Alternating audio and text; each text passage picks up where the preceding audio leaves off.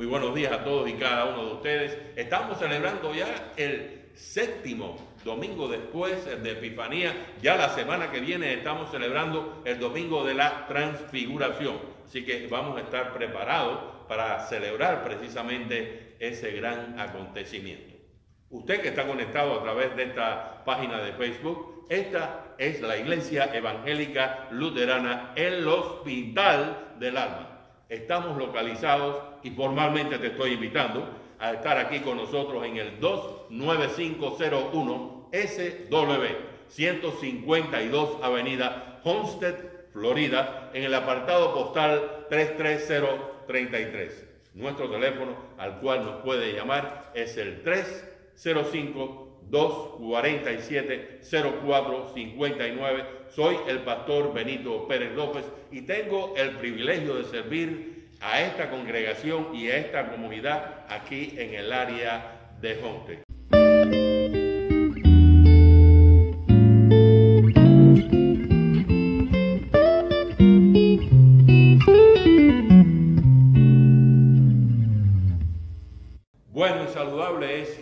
Ustedes permanecen así de pie, pues hagamos lectura del Santo Evangelio. El Santo Evangelio para este séptimo domingo después de Epifanía está tomado en el Evangelio según San Lucas en el capítulo 6, los versículos del 27 al 38. También recuerden, hay un texto paralelo en el Evangelio según San Mateo en el capítulo 5. Dice así Lucas 6, 27, 38. Pero a vosotros, los que oyen les digo, amen a sus enemigos, hagan bien a los que le aborrecen, bendigan a los que le maldicen y oren por los que les calunian. Al que te hiera en una mejilla, preséntale también la otra. Y al que te quite la capa, ni aun la túnica le niegues. A cualquiera que te pida, dale, y al que tome lo que es tuyo, no pidas que te lo devuelva. Y como quieres que hagan los hombres contigo, así también haz con ellos. Porque si amas a los que te aman, ¿qué mérito tienes? Porque también los pecadores aman a los que aman. Y si haces el bien a los que te hacen el bien, ¿qué mérito tienes? Porque también los pecadores hacen lo mismo. Y si prestas a aquellos de quienes esperas recibir, ¿qué, ¿qué mérito tienes? Porque también los pecadores presentan a los pecadores para recibir otro tanto. Ama pues a vuestro enemigo y haced bien y presta no eh, y prestar no está esperando de ellos nada y será suyo galardón grande y serán hijos del Altísimo porque él es benigno para con los ingratos y malos sean pues misericordiosos como también su Padre es misericordioso. No, no juzguen y no serán juzgados. No condenen y no serán condenados. Perdonen y serán perdonados. Den y se os dará medida buena, apretada, remecida y rebosado, y darán a vuestro regazo, porque con la misma medida con que midas, así ustedes serán medidos. Hasta aquí el Santo Evangelio para este séptimo domingo después de Epifanía es palabra de Dios. Una de las cosas que eh, ustedes escucharon en el estudio bíblico que está más en detalle todo este texto, hay siete aspectos cuales eh, pudiéramos estar que hablando eh, de cada uno de esos, de, esos detalles en, un mensaje. Pero me he detenido básicamente en esa última, en esa última parte, esa parte que tiene que ver con el perdón, ¿verdad? Y que tiene que ver con la perfección. Y ustedes se darán cuenta por el título de este mensaje. Tú no eres perfecto. Bueno, te digo, tú y yo no somos perfectos. La mayoría de nosotros sabemos que no somos perfectos.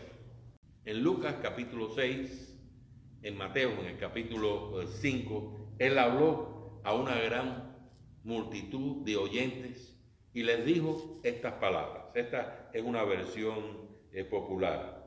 También han oído que se dijo, ama a tu prójimo y odia y odia a tu enemigo. Pero yo les digo, amen a sus enemigos y oren por quienes los persiguen. Yo quiero interrumpir en este momento y hacerle la pregunta a ustedes. ¿Cómo les va esto con ustedes?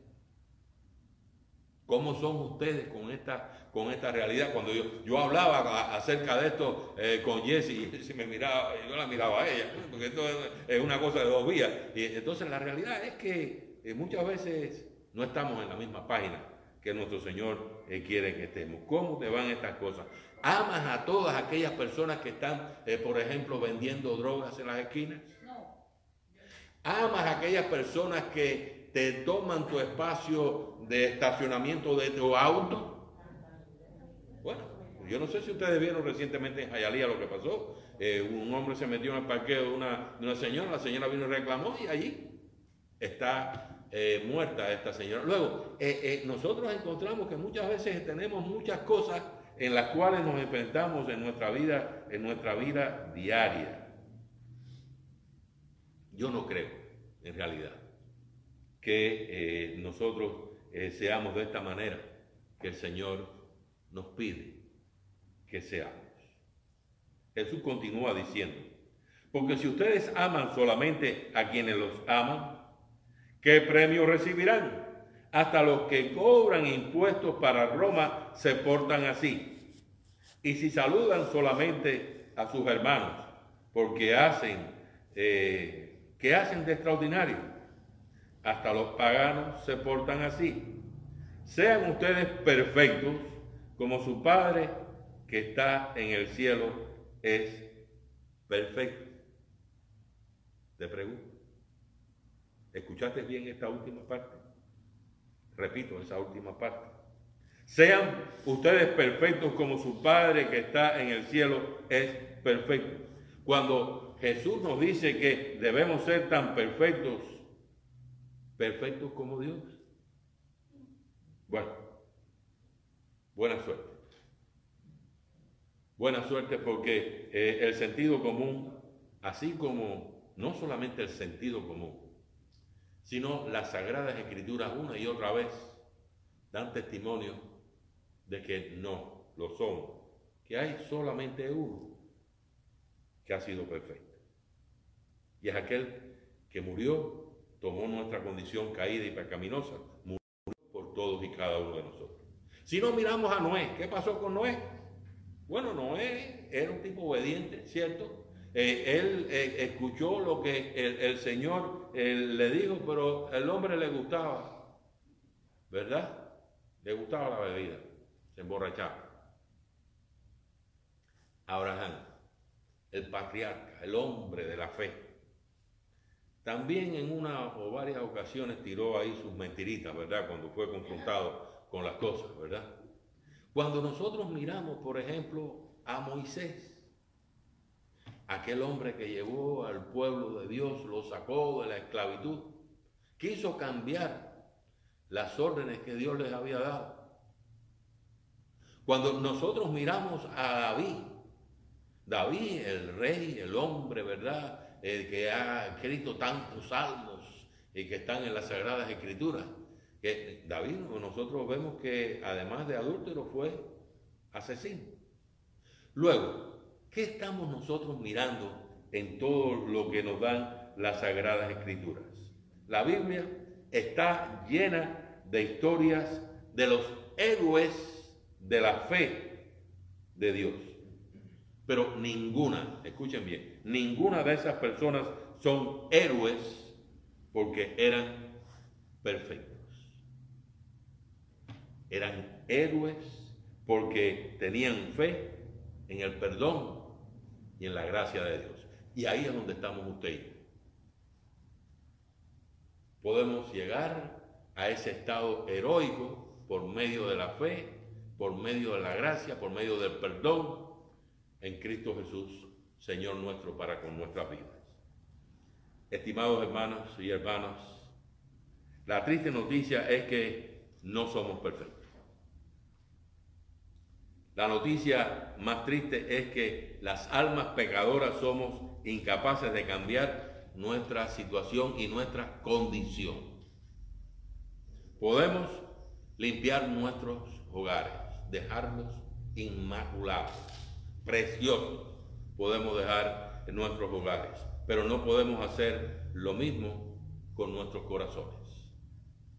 Podemos frenar lo que decimos. Y esto, es un poco más difícil también algunas veces, ¿verdad? Podemos frenar lo que decimos, pero no podemos detener los pensamientos tristes, siniestros, pecaminosos que tenemos. Sencillamente, no tenemos ese tipo de autocontrol. En un nivel espiritual, somos como reina. ustedes dirán, ¿y quién es reina? Le voy a hacer este cuento de este individuo en el siglo, en el siglo XIV. Es eh, un individuo que va a, a, la guerra contra su hermano Edward. Él dice que era un noble muy grueso. Reina, reina perdió la batalla y su hermano tuvo compasión de él y lo llevó a un lugar bien distante y él le, dio, le hizo un castillo y una habitación especial para, para él. Eh, esta habitación era, eh, podía decirse que era como eh, una cárcel, estaba como encarcelado, con la única diferencia es que tenía puerta. Pero el punto es que la puerta era estrecha. Él tenía hombre grueso, tenía que hacer dieta, bajar de peso. Y entonces su hermano le dijo, cuando tú puedas salir por esa puerta, yo te voy a dar todos tus títulos, toda tu autoridad, te voy a dar todos los terrenos, todas las riquezas, te las voy a entregar. Pero ¿qué hizo Edward? Edward le trajo a su hermano, el gordito, todos los días un banquete exquisito. Luego él estuvo comiendo por todo un tiempo, por 10 años estuvo en aquel lugar. Podemos decir que era como una prisión, sin salir de allí. Y bueno, esto es lo que eh, eh, nos lleva a nosotros a hacernos la pregunta.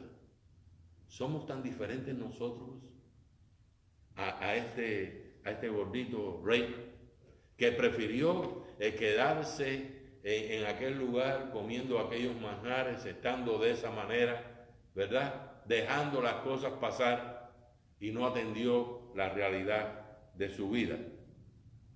En lugar de hacer dieta para, salir de, de prisión, Reina se engordó sobremanera y su encarcelamiento se prolongó indefinidamente, porque él se sentía muy bien y muy placentero. Y, este es eh, y esta es la pregunta, ¿no es ese el comportamiento de la humanidad? ¿No es ese el comportamiento de nosotros?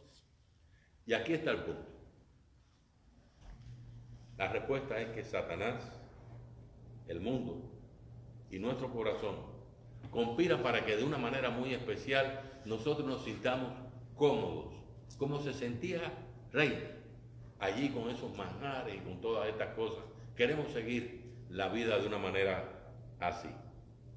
Queremos, eh, como reina, no somos perfectos y no podemos cambiar las cosas. Los teólogos, teóricos, no teólogos, teóricos o filósofos sociales quieren que piense que se puede lograr una gran sociedad arrojando dinero a nuestros problemas.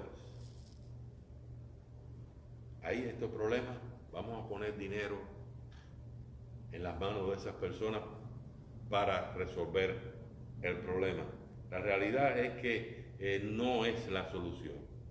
Los falsos profetas y las religiones engañosas nos dicen que debemos trabajar nuestro camino, escuchen esto, que nosotros debemos trabajar nuestro camino hacia la perfección, siendo reciclados hasta que seamos santos.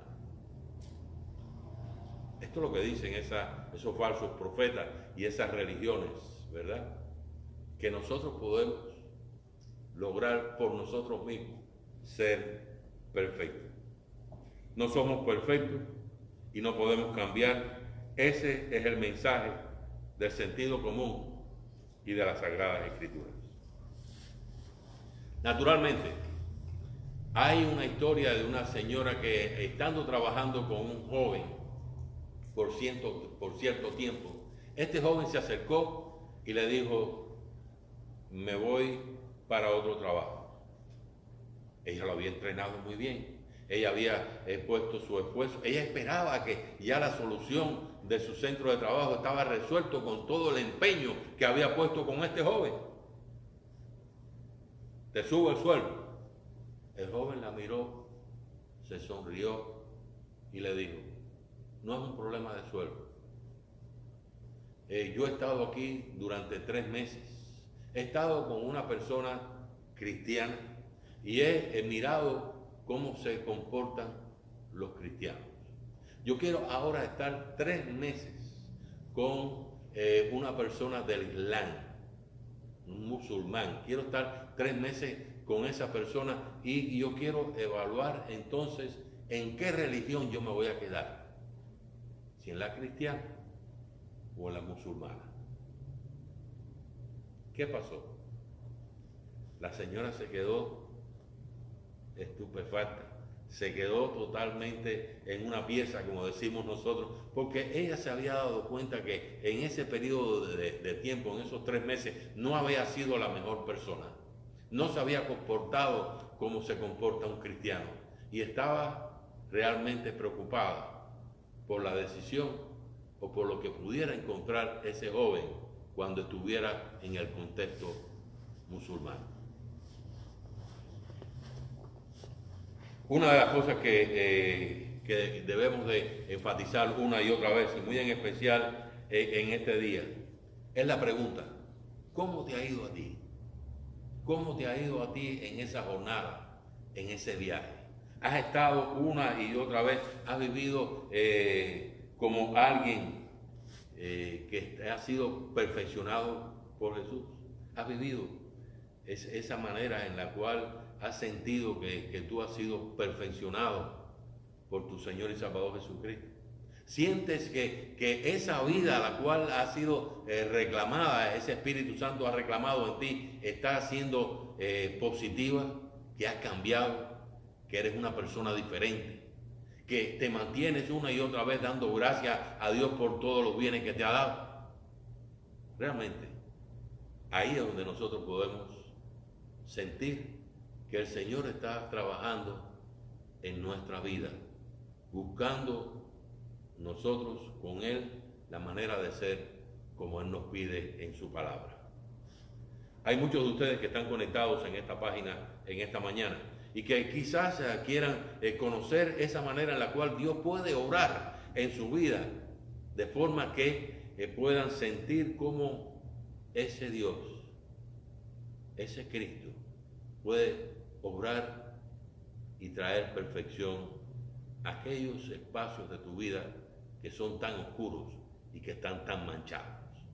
Si quieres conocer un poco más acerca de ese, de ese Dios que puede cambiar tu vida, llámanos aquí a la Iglesia Evangélica Luterana, el Hospital del Alma. Nuestro teléfono es el 305-247-0459. Estamos localizados, y escucha bien, formalmente te estoy invitando aquí al Hospital del Alma. Estamos en el 29501 SW 152 Avenida Homestead, Florida, en el apartado postal 33033. La paz de Dios, que sobrepasa todo entendimiento humano, nos preserve, nos guarde en santidad todos los días de nuestra vida y hasta el regreso de nuestro Señor. Y a eso usted y yo decimos, amén. Nos ponemos de pie en este momento para esta oración de clausura. Padre Santo, Dios de misericordia, realmente confesamos que no somos perfectos.